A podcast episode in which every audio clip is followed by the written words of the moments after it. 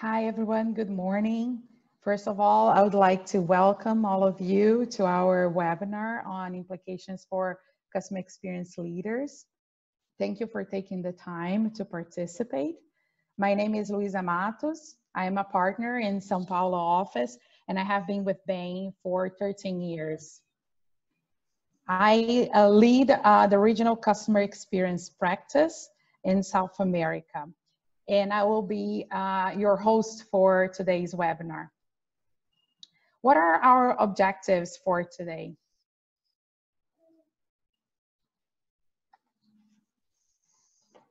First of all, I will uh, share some impacts on Brazilian customers and we'll also discuss actions from customers' perspective. And of course, we're gonna end with some uh, sufficient time for questions you might have on the topics. And I will have the pleasure to be joined by Rob Markey.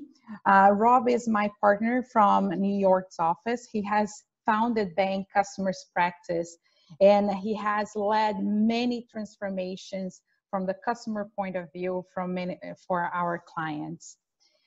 Rob uh, has also uh, created the NPS Loyalty Forum and he is the co-author of the Ultimate Question 2.0. And of course, you can send questions during the whole presentation. And the way to do that is to click on this Q&A icon uh, on the bottom of the page. And you can type those questions uh, to the panelists. Those questions are uh, can be anonymous or not. It's just up to you to click on the send anonymously and then we will gather those questions and answer them by the end of the, the uh, webinar.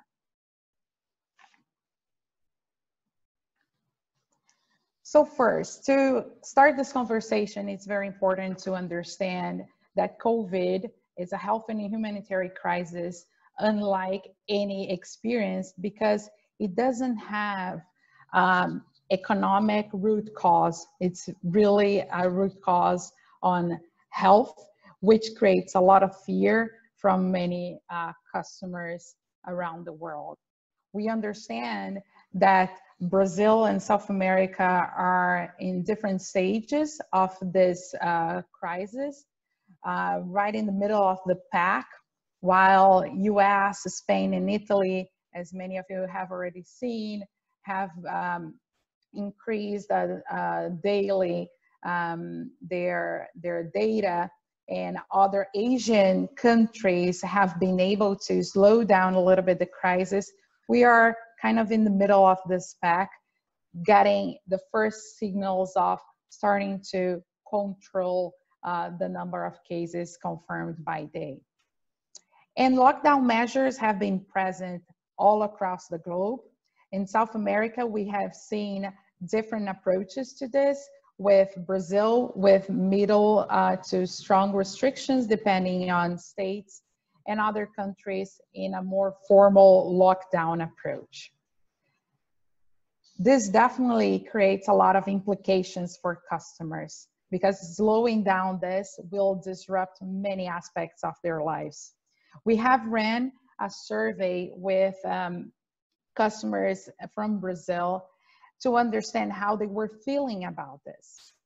85% of the respondents said they were in partial or total isolation, being 25% of people saying they were in total isolation, not going out of their houses only except for true emergencies.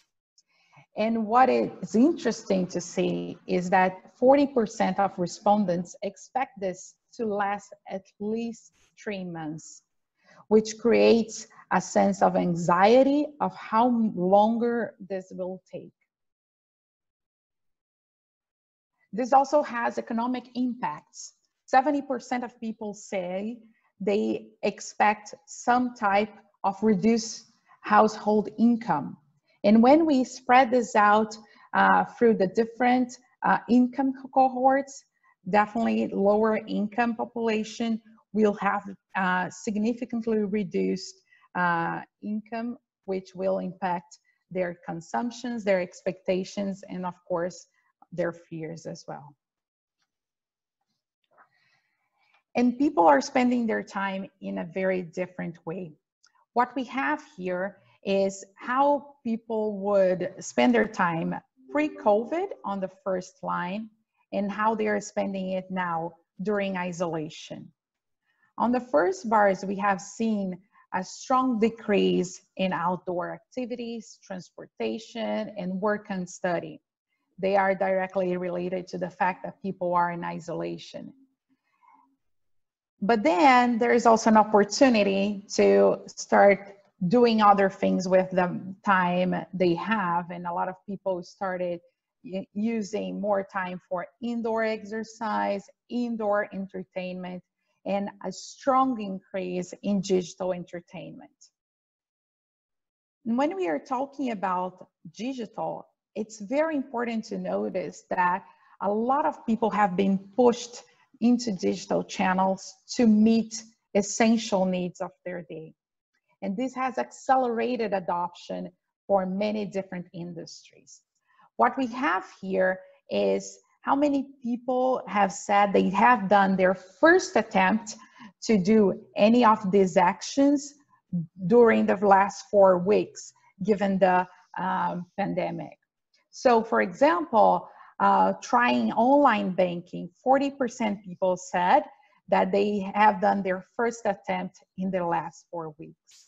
And this is the same um, behavior we have seen to other uh, essential um, needs. For example, education, the work from home, using softwares, for example, like Zoom, buying groceries online, and actually an increase as well on online medical consultations as people don't want to go to hospitals or be in contact uh, with other sick people. It's interesting to notice that um, this can also vary by age group, right? So for example, for trying online banking, we have seen that for ages uh, starting at 55 and up, 50% of people started using online banking during this time. So this also creates an opportunity for customer experience leaders to think how they can benefit from these behaviors that are changing to position themselves better going into a recovery phase. Thank you, Luisa. In, in fact, um, it turns out that not only are consumers behaving differently, but also companies are adapting to the new environment in different ways. And so what we see, what we've seen so far is that companies uh, have begun the process by responding to the initial crisis. The key thing in that initial emergency response was ensuring the safety of employees and customers and continuity of the business with stability of operations. That, that period has lasted somewhere, depending on where you are in the world, somewhere between three and seven weeks. But what we see now is that most companies have stabilized operations and are now starting to realize that this period of isolation and social and physical distancing is going to last much longer than they initially thought. So now the question that they're addressing is how do I sustain operations? How do I sustain relationships with employees and customers over the extended duration of this period? What we, it, what we are seeing just a few companies start to address now is looking way ahead and asking the question how do we adapt our products, our services, our operations, our technology, our strategy so that we can gain advantage when this is all over? The truth is, most companies are in that center place, the recover uh, part of this, and most of them will be in it for a reasonably long period of time. The reason for that is that economic and financial impact is going to be a function of the depth and duration of the restrictions that have been put in place to mitigate the spread of the virus. So just as Luisa said early on, that this is about a humanitarian and health crisis first, what we're seeing is that the economic and financial implications of it follow the uh, medical and health restrictions that have been put in place. Bain's um, macro trends group has done a lot of work to try to understand the economic impact here. And they've characterized the uh, periods that we're likely to go through as first, this heavy mitigation phase that most parts of the most parts of the world are in right now. That is essentially like experiencing a massive blackout, electricity uh, unavailable to giant parts of the economy, where almost all economic activity stops except for the essentials. The preliminary estimate on that one is that it's something like a 40 or 50% initial deflection in economic activity from our pre-COVID baseline. At some point, and this is beginning to happen in some countries now, it will uh, happen increasingly in other countries. We move from heavy mitigation to a period of containment or light mitigation. Our macro trends group tends to um, liken this to what they call brownout phase. Imagine rolling um, uh, electrical brownouts throughout a country, throughout the world, where some parts of the economy, some parts of the geographic areas are heavily um, mitigated still because we're trying to tamp down a flare up in the virus, and others are just going along fine because they're either essential or because the virus has been controlled.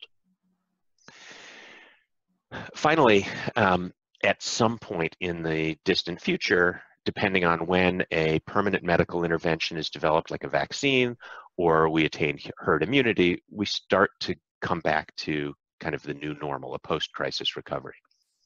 It's premature, though, to be talking much about that. So most companies are uh, facing this period of brownout or sustained light mitigation. Now, from a customer perspective, this has implications on at least four categories of action. First, it's been crucially important, especially in the early stages, that companies communicate and act empathetically. Um, I, for one, have found it fascinating to see that uh, some companies have failed to adapt their communications and branding in even the early stages.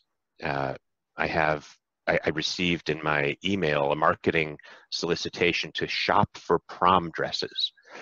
Um, number one, I'm not in the market for dresses myself personally, and number two, uh, the middle of a uh, coronavirus crisis is not actually the time to be thinking about parties for teenagers.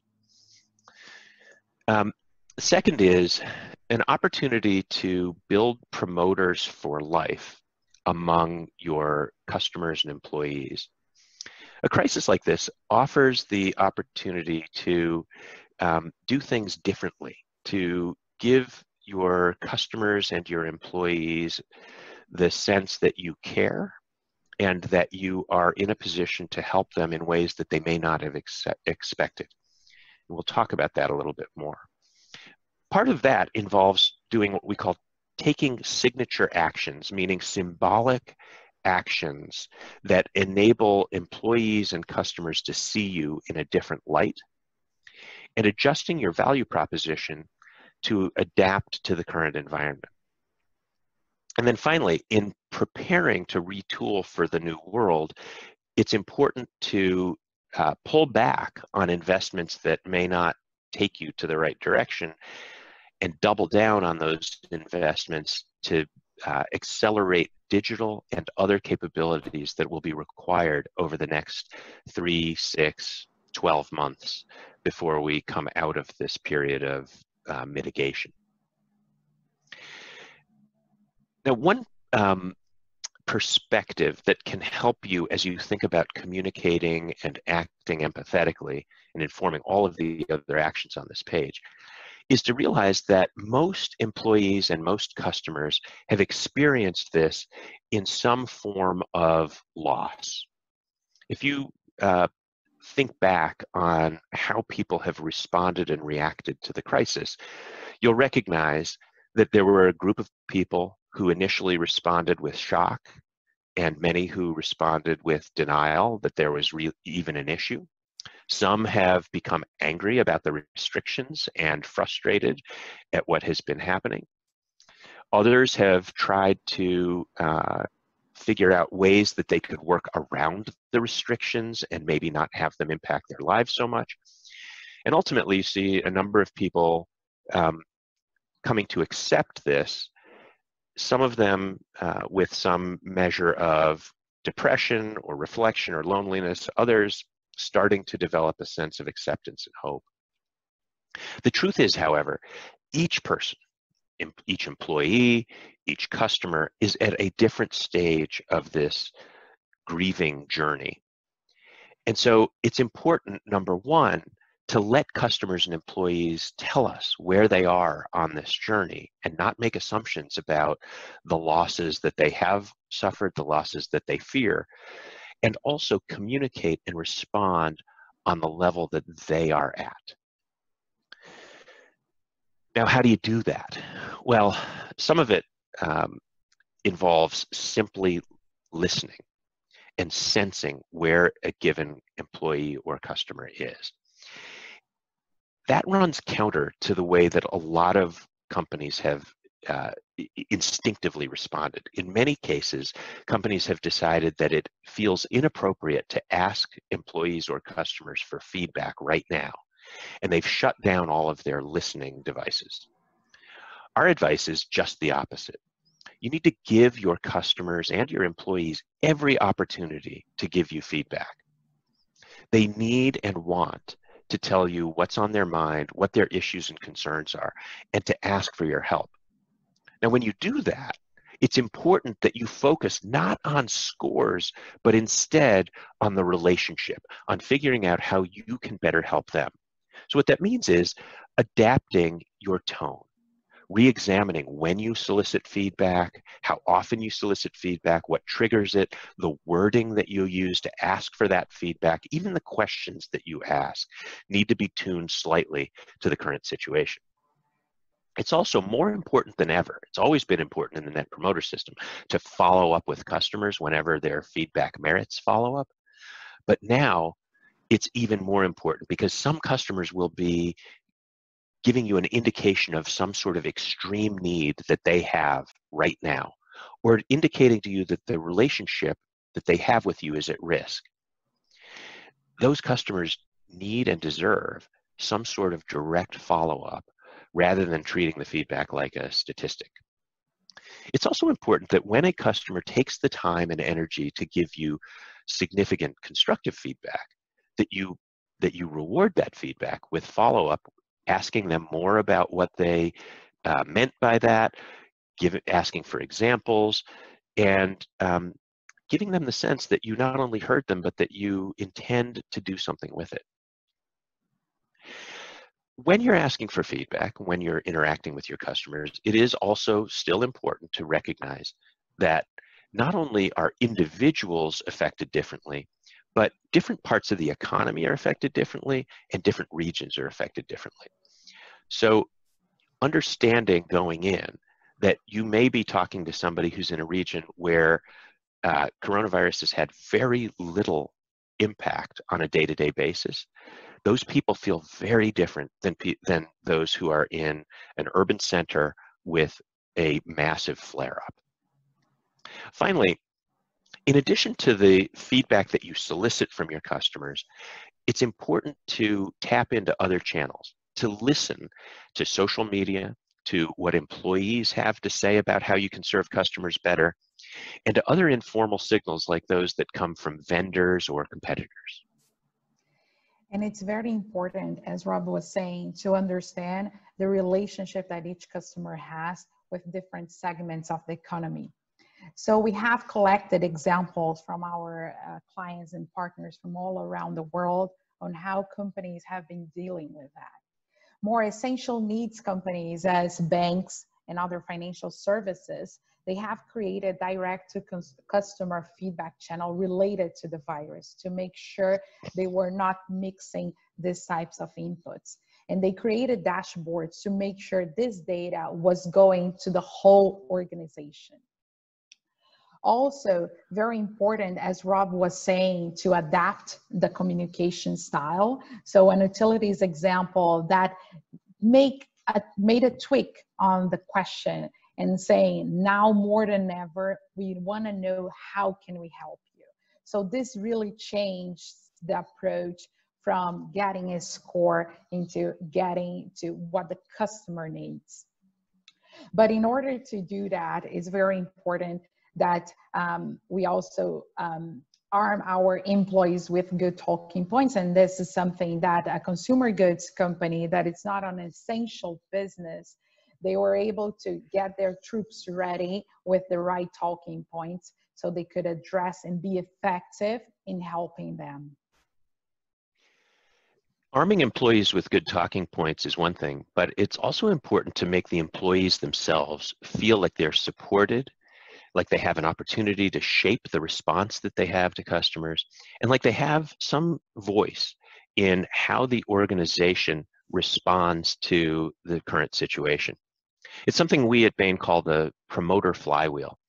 And it's the, the recognition that employees can serve their customers better when they themselves feel cared for, when they feel like they have an opportunity to influence their environment, and when they have the tools and, and capabilities they need to be safe, to be effective, and to serve their customers with excellence.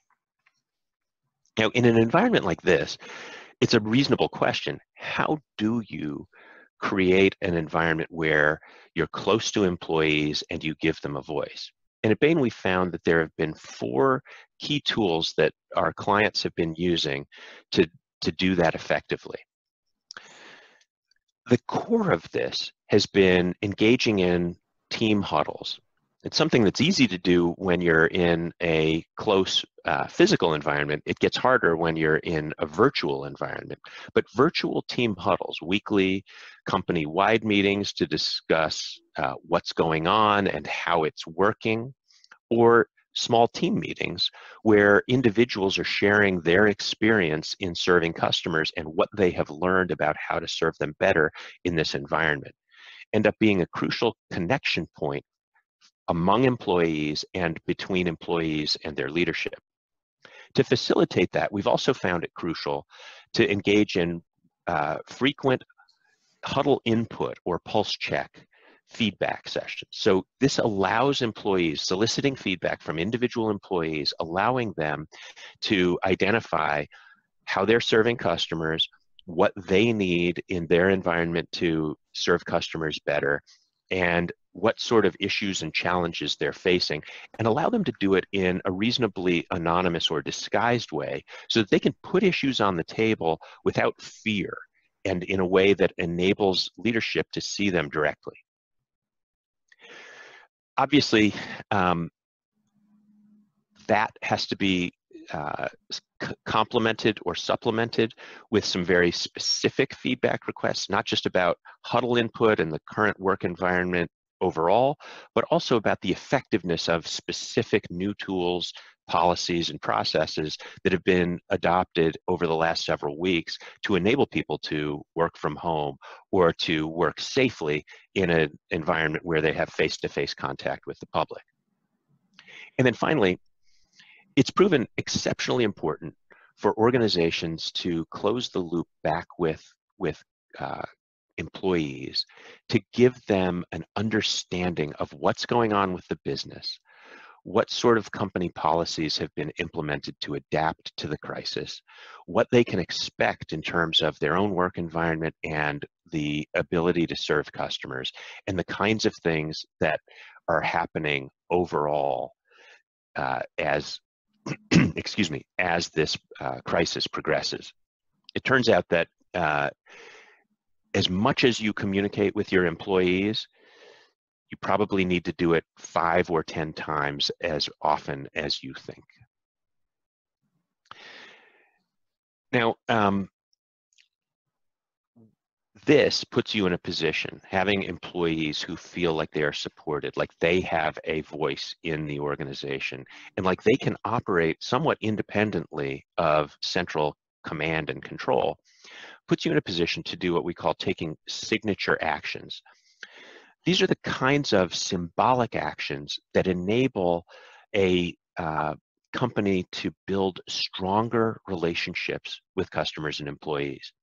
So think about the, those things that in this moment are most difficult for employees, most difficult for customers, the kinds of things that would um, maybe come at some cost to the organization in the short term, but that could cement a relationship for life. Those are what we call signature actions.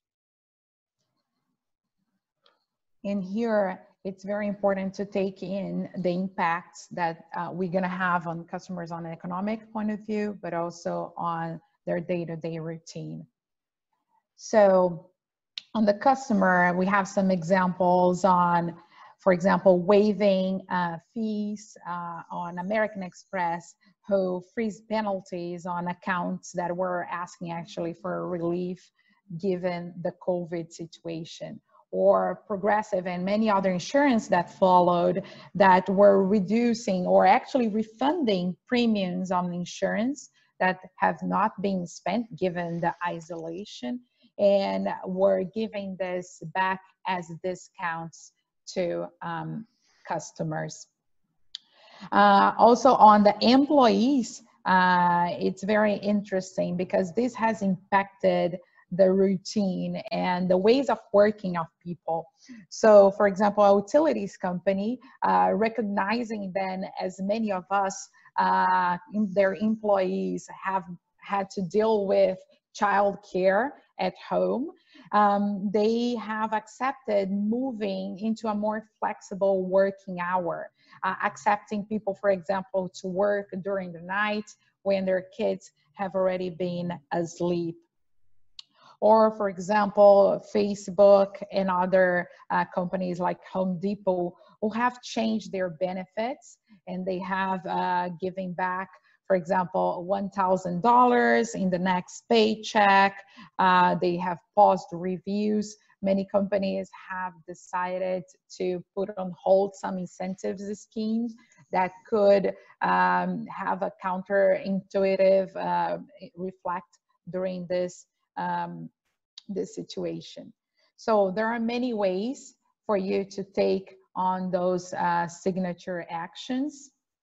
Uh, but it's very important uh, to understand which are those episodes that really gonna make the difference and how you're gonna select them so you're not spreading out your efforts um, too thin. And as Rob said, this might come into some cost and we wanna understand where does it really worth making it. So this is what we call the custom, uh, the moments of truth. Um, and the way we think about this, Rob, if you can just move through the next pages. Actually, I think you have control. Okay, no, yeah. Okay, so the way we think about uh, this is what we call the moments of truth these key episodes that can make people become a true promoter or a true detractor. These swinging episodes are really important for us to act on. What we have here is some data from our NPS PRISM. So NPS PRISM is um, um, um, survey that we are running in multiple countries. is the one source of uh, satisfaction and recommendation uh, and impact on customer experience um, that we have for industry-wide. And here's an example of a survey that we have uh, done in, in the US uh, on banking as a rolling basis. What we have asked customers here is, which episodes do you usually do uh, in a branch? So this is on the uh, x-axis. And also we have asked uh, when you have done this type of episodes in a digital channel, were you able to complete it effectively or not? So we have here on the y-axis is the percentage of failure rate. So what we see here as an example is that when you are in the bottom right quartile, many of those um, episodes people were not going into a digital channel at first. So it's very important that we see this as an opportunity to uh, increase digital adoption, digital mobilization. And in order to do that, you're probably gonna need to um, explain people more direct and of course, make that episode very frictionless. On the episodes on the upper left, what we see is that people are already doing some of those um, episodes in a digital channel, but whenever when they try to do it, the chance this is going the wrong way, it's very high. So the way to treat it is actually to implement signature actions to avoid customers even getting into that stage where uh, you you probably gonna uh, screw up with with the the situation. So, for example, resolve a suspect fraud in times of crisis. It might be a, a case that you put on hold measures uh, that are very complicated for you to say that you have a, suspe- a suspicious uh, charge on your credit card, for example. Given that this, it's very strenuous to the customer, you might just decide to put on hold. Uh, also disputing a fee. It might be uh, a temporary action that reduce quickly the volume and therefore you have less chance of creating detractors. Right in the moment where you want people to move faster to your digital channels because it's a way for you to sustain your business and actually get a very good benefit into moving to less costly channels. So me and Rob, we have talked about a lot of actions you might take right now in order to sustain relationships eh, with your customer and with your employees. It's important to understand all of this will create long-term shifts into how customers behave. And these shifts, many of them have already been there for quite a while we, as a trend. We have discussed, for example, the need of ultra convenience or the need for ultra personalization and the importance of for example, shared uh, models of uh, instead of buying, you're sharing um, um, products. But now this is accelerating uh, all of those trends. So when in the past we were talking about ultra convenience, you would think that a five day delivery time would be okay. Currently, when people are isolated, you're talking about moving this into a much higher expectation, for example, two days delivery. When you're talking about uh, changing the consumer models, a lot of people are rethinking the way they are using their houses and what is really necessary for them to acquire, given that they're gonna come into, um, they're gonna face a more complicated economic uh, situation in the future.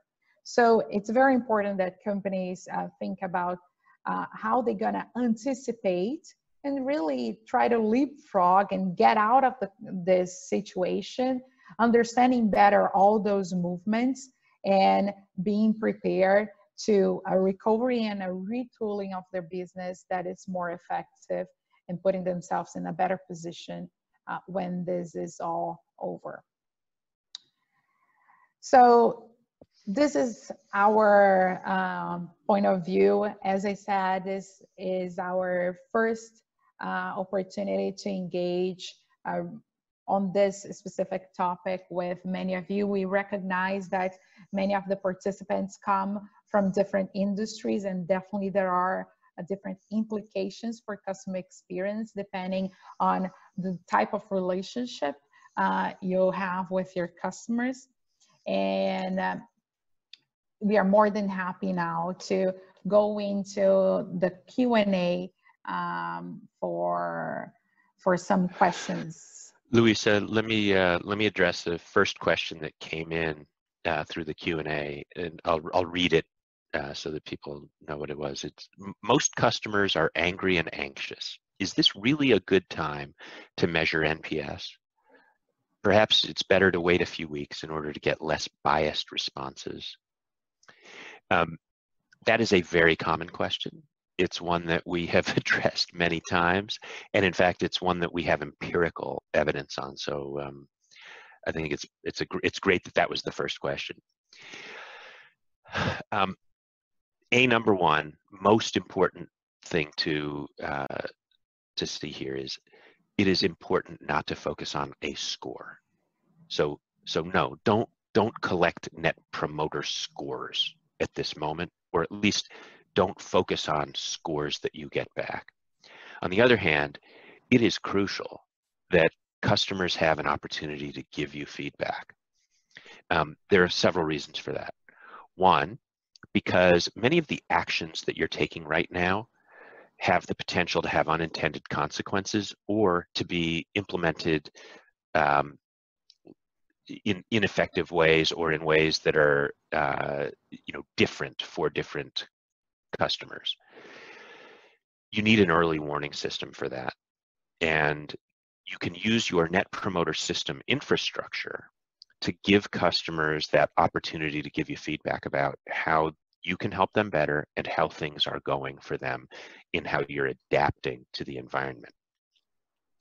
There's a secondary reason, and, and, and by the way, so the score, like a, a, a, score of you know likelihood to recommend, that might not even be the right question to ask at the moment, although we have found that it, it it's fine in most circumstances. Um, as long as you adapt the questionnaire and the invitation to recognize with a little bit of empathy uh, that this is a challenging time to be a customer and it's a challenging time to be a human and it's a challenging time to be serving them. Um, importantly, the the score or the the you know likelihood to recommend, the impact of a interaction right now, the verbatims, they're all just indications that you need to take at an individual level and not try to compare to your baseline. Um, now's not comparable to the baseline. That feedback is often far more positive, by the way, than you expect. Um, and a lot of the verbatims that we have been seeing in our clients, a, a big uh, national bank in the US, for example, vast majority of the comments are about um, how much the customers appreciate the efforts of the individual employee who served them and how appreciative they are of the fact that that employee is working during this difficult time. Providing that feedback to your employees right now when your employees are stressed out, they're challenged by working from home or by or by working uh, in public facing jobs when they're exposed to risk that feedback is so reinforcing and so positive and such a positive impact on um, employee morale that it would be it would be terrible not to give that opportunity to customers to thank employees and for employees to hear it. So don't try to measure your net promoter score right now, but instead use your net promoter system infrastructure to maintain the dialogue between your company and your customers and enhance your relationships with each individual one.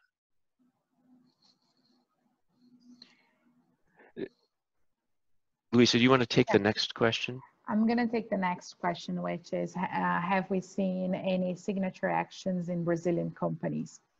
Yes, actually, we have seen many. And it's very interesting that there also have been some movements of industry signature actions, competitors combining forces and really coming uh, to the public as a package of uh, uh, measures that they want to do uh, jointly. For example, many telcos have been um, uh, increasing the amount of data uh, they are providing to customers uh, for free, or media companies that have opened up news channels, for example, to provide information to customer. So many of them also related into making sure people were indeed complying uh, to the restrictions and staying at home. One example is, for example, on uh, hospitals that have provided uh, signature actions to their employees, making sure their employees would have somewhere to leave their children during their working hours uh, and, and, a clean and safe environment uh, for, for the children to, to be taken care of while they were uh, in the battlefront of all of this. So there are many uh, signature actions.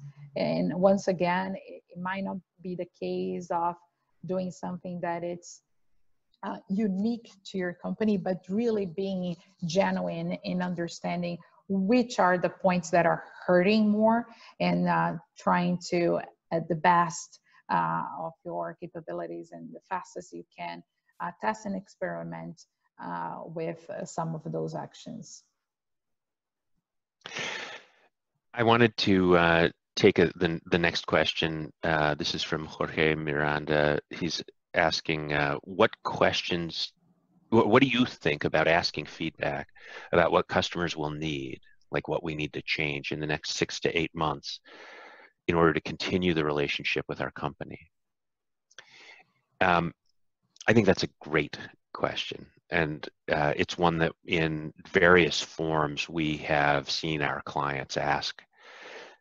Um, it turns out that your customers often have really good suggestions for how you can serve them better. And in some cases, I've actually got one client um, who got an idea from a from a customer through asking that question that ended up resulting in a completely new service that the company is providing during the restriction period that might even be highly valuable uh, afterward.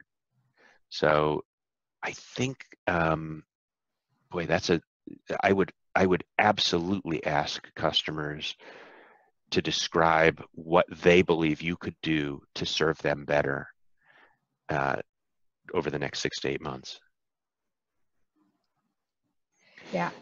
And, and I would complement uh, relating to another question about uh, competitive benchmarking, uh, also understanding how um, the, the industry uh, is, is going over this and, uh, and who might probably uh, be um, having a better approach to all of this forecasting, which are the pain points that are hurting. So um, the question here was, should we keep doing competitive benchmarking into NPS? And we, what we have been uh, telling our customer is that now more than ever, we're gonna have restricted resources on um, approaching uh, approaching uh, customers in an effective way. So we need to really have inputs on where to focus. So competitive benchmarking uh, during right now uh, this this uh, time as Rob has said, will not be comparable to previous baseline, but will um, really highlight which are the pain points uh, on the customer experience. And there is where you should um, take a, one step forward and really be prepared to attack those those pain points. You're probably gonna leave uh, this crisis in a better position if you focus your actions on three or four of them. You know, this this uh, brings us to uh, the next question, which is, um, and in fact, two more questions that I'll I'll uh, put together. Uh, the first one is, since the start of COVID-19, have we at Bain observed changes in NPS scores, uh, perhaps trending lower, given that branches or offices are closed and call centers are jammed? Um, let me say that it's been interesting to, to observe that some companies scores have gone up during the crisis and others have gone down. Um, and some transactions or, or episodes scores have gone up while others have gone down. And so far, you know, it's it's early. It's only been uh, six or so weeks that we've been observing this the thing that I could that the best I can say is that it really depends on the individual company and how they have uh, handled the situation. Some have been very slow to adapt their talking points and give their employees the tools necessary to serve customers well. and others have mobilized very quickly. Um, some episodes in particular lend themselves to uh, telephone and web servicing and that's you know Louisa was was pointing out that a lot of people have moved to digital channels for the first time. Others are much harder to do on the phone or on the web, or other companies. You know, some companies have done a poor job of digitally enabling certain types of episodes. So, the answer to that first question of you know, are there changes and are they are they going down is actually they're going up or down depending on how a company is adapted and the extent to which digital and and uh, telephone channels have been able to handle the volumes. The related question is um, we talk about this being a good time to build promoters and isn't this instead an important time to focus on converting detractors is an interesting one. Um, so, so the implication here is, boy, you know, converting detractors, eliminating the defects that create detractors may be the most important thing to do right at this moment. And it, I guess the answer to that one is it depends on where you are. If you are, if your operations, processes, um, your capabilities in this environment are not well adapted and you therefore are creating more detractors than you were previously, then it's a little bit like um, trying to fill a bucket. If you've got huge holes in the bucket, maybe plug the holes first. If, on the other hand, you've adapted reasonably well and the additional adaptations you need to make can be done by the operations team and you can distribute the responsibility for that to them then now is a good time to identify things you can do to go above and beyond for your customers, to do things that will be memorable for them, that five years or 10 years from now, they will remember you going, you as an organization going out of your way to help them in a time of need. So assuming that you're not just creating tons of detractors every day, our our point of view is get on the offensive, build relationships, encourage people to uh, rely on you for the future. Um, Louisa, you, you want to take the uh, uh, question about liquidity and solvency, or you, would you like me to do that? Um, let me find this here. Do you want to go for it? Um, well, here I'll read it, and then we can uh, we can tag team it. The question is um, mostly the decisions that are being taken in our organization are to protect liquidity and solvency. But from our role organizationally in customer experience, we're trying to protect customers in a new context where we're not satisfying even the good customers of the past. So the question is, how can we manage the conversations with both customers and with the C-level executives in the bank? So I, will break that into two pieces here. Um, on this issue of protecting liquidity and solvency, let's let's be clear. Um, you don't have a customer experience if you don't have a bank or, or, or an organization. If you go out of business, you have no customers. And so um, yes, it's important to protect customers, but it's also irrelevant if the organization is insolvent. So, of course, there is a difficult balancing act to strike here.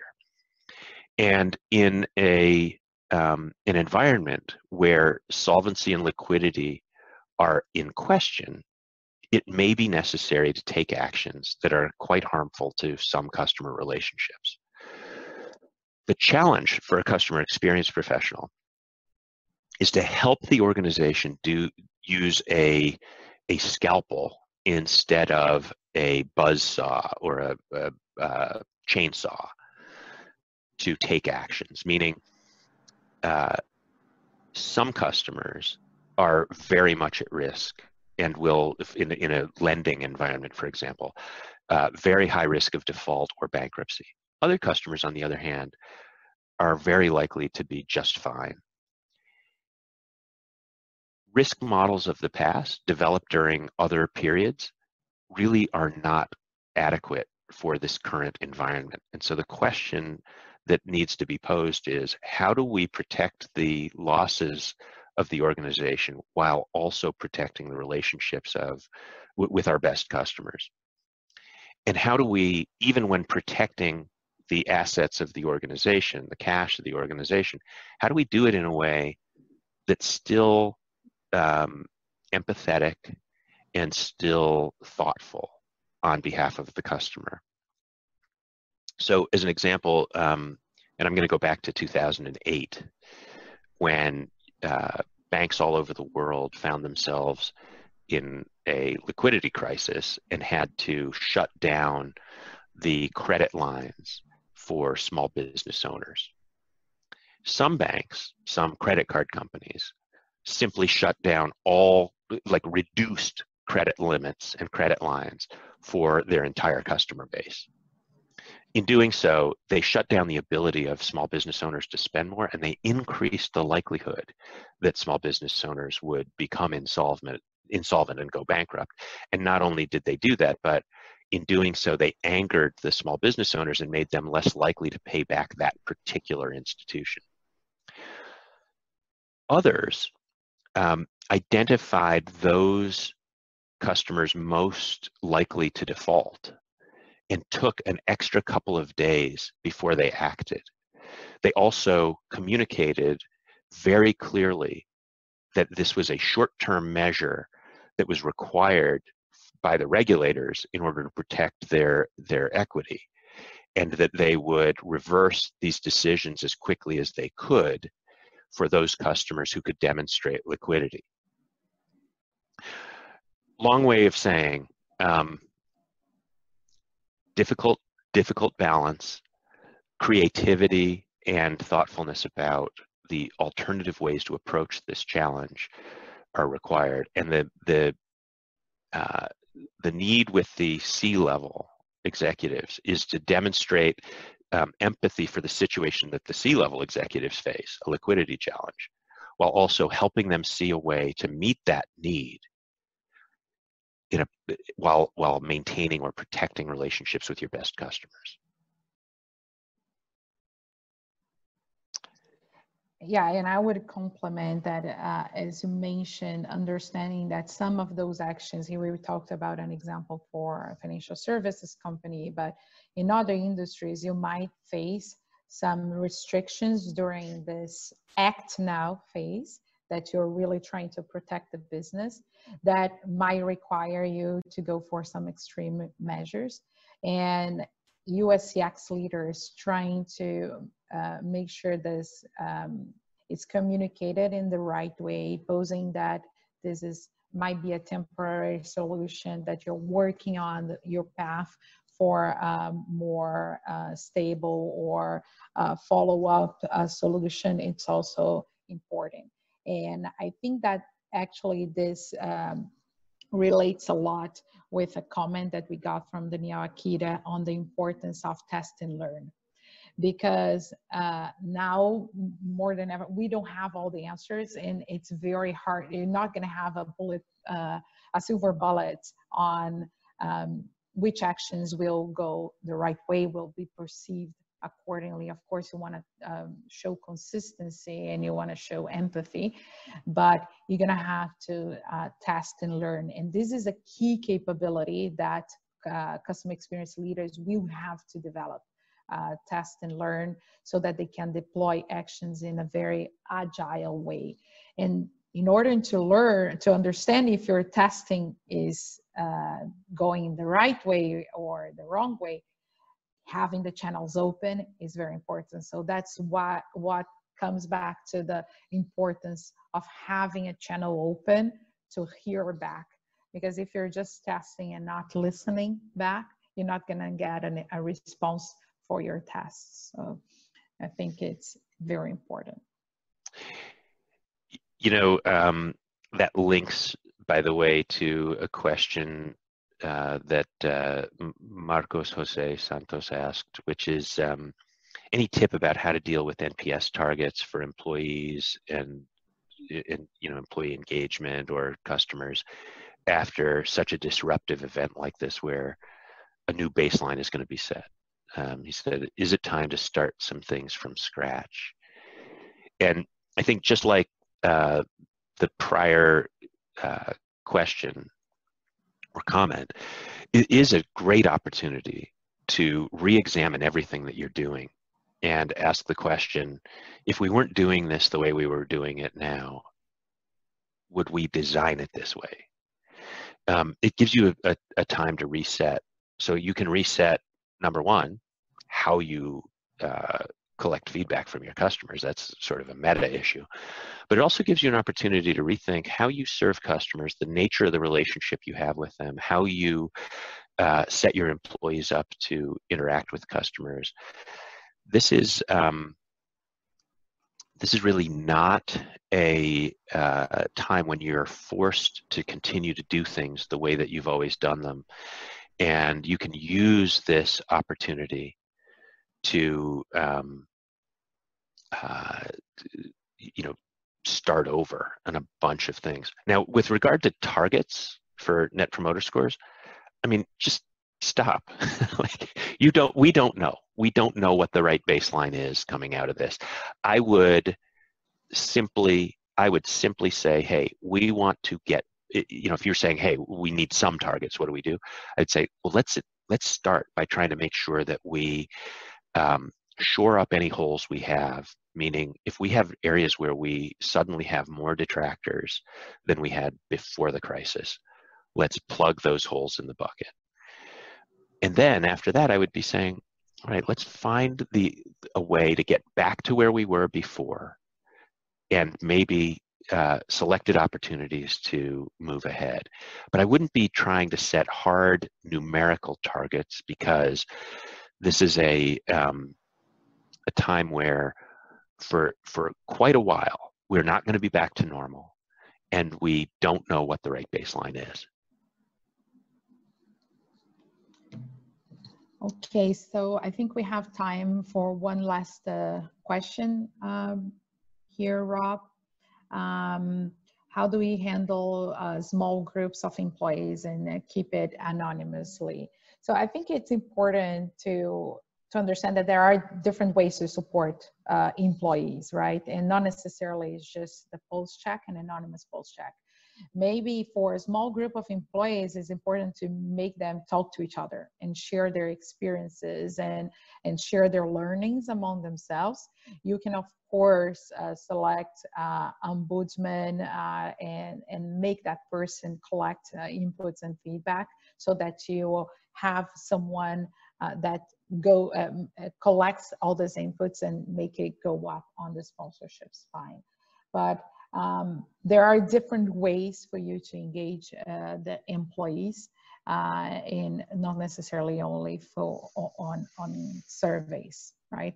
And actually, if it's a small group of employees, one-on-one conversations, it's also uh, very important. Um, Louisa, why don't you, as you close out, why don't you, you can probably address this last question about uh, the, the prism NPS prism, and and then sure. Yeah. So, so the NPS prism is um, um, syndicated uh, survey uh, that we have been running in different markets, and we are starting to do that also in Brazil for the banking and insurance um, industries. And it's um, not only a way for you to capture uh, how customers are feeling about specific episodes for specific um, competitors within the industry uh, on NPS itself, but more importantly, uh, their customer experience. So there is a lot of data on uh, the quality of the episodes, the length, uh, which are the benchmarks. So uh, it's a, a, tool that can support customer experience leaders to take action uh, in um, specific and most critical episodes, really identifying those moments of truth that I have talked about uh, and, and um, act upon them. We can, uh, you can send me an email. I, we can, we're happy to, to talk more about it uh, going further. Definitely we'll have more comments on this in the coming, coming months. So with that, I would love to uh, thank you, you, Rob, for the time uh, uh, you have invested with us. It, this has been our second engagement with uh, South America group of customer experience leaders. I'm sure this has been very uh, interesting for for them uh, as it has been for me. thank you for taking this time. I wanted to share with all of you uh, two links on um, ways for you to get daily news on COVID. We have uh, been doing uh, um, collection here of interesting information in our LinkedIn page. There's also some um, interesting materials on specific industries that you can assess uh, through Bain uh, website. Uh, we are have, hosting uh, many webinars on specific industries. You can uh, see information about that in our LinkedIn page. And definitely don't hesitate to contact me or Rob uh, if you want to discuss uh, individual actions for your company regarding any of those topics. Uh, and we're going to be happy to be a thought partner for you uh, in this process while we are all figuring out uh, how we're going to handle this. So thank you once again. I hope you have a good week and stay safe.